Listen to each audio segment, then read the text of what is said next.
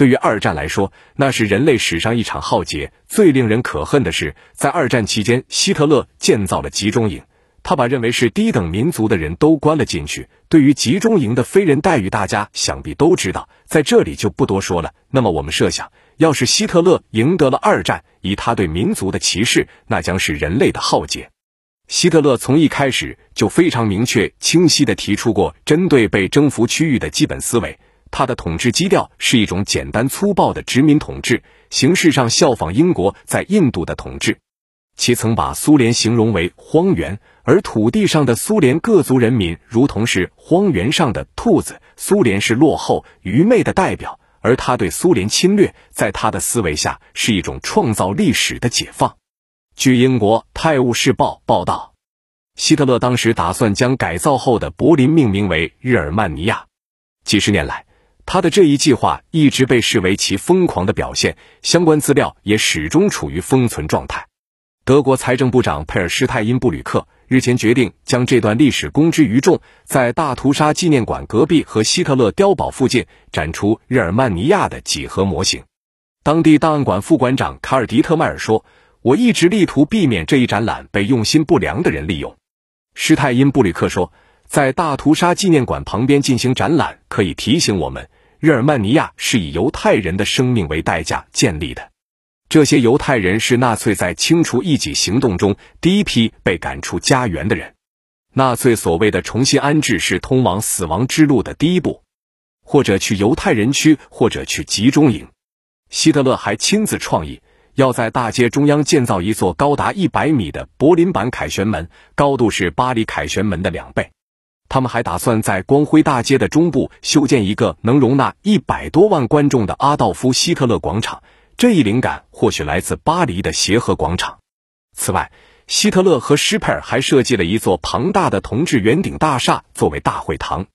该建筑以罗马万神殿为模型，高达四百多米，能容纳十五万人。建成后将成为世界上最大的礼堂。据悉。这项工程是由希特勒御用建筑师阿尔伯特·施佩尔负责的。他计划建造一条名为“光辉大街”的南北交通干线，长八公里，宽一百二十米。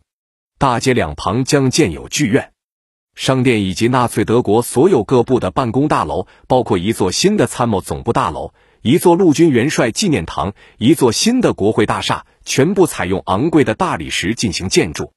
由德国退役军人组成广泛的开拓团，在德国所征服的土地上建立一个类似要塞的城镇，并禁止非德国人进入。在他的印象中，其他民族的人都是二等公民，甚至自大的说道：“德国人就算是最下等的马夫，都比他们优秀，不能容忍与其生活。他们只是一群天生的奴隶。我能感觉他们需要一个主人。”他还剥夺二等公民受教育、医疗的需求。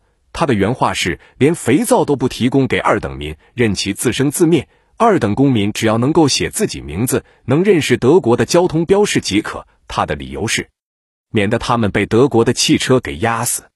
他对于二等公民的反抗也不会有丝毫的仁慈，没有任何的形式的妥协。用他的话讲，如果他们要反抗，我们就送给他炸弹、子弹，这样事情就很容易解决了。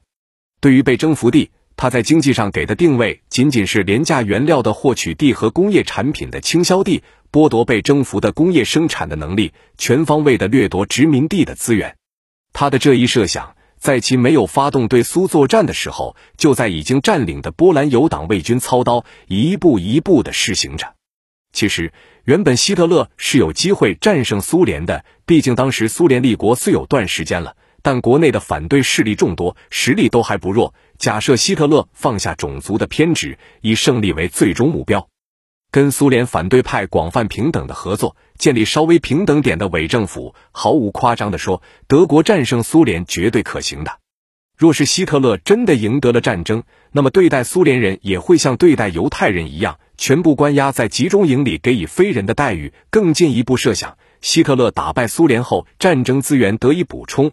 那么之后就是实行全球战略计划。若真的实现了，那么他将会把他不喜欢的民族都用集中营方式处理。可想而知，世界上还将剩下多少人？这对于人类来说简直就是浩劫。幸亏他没有机会了。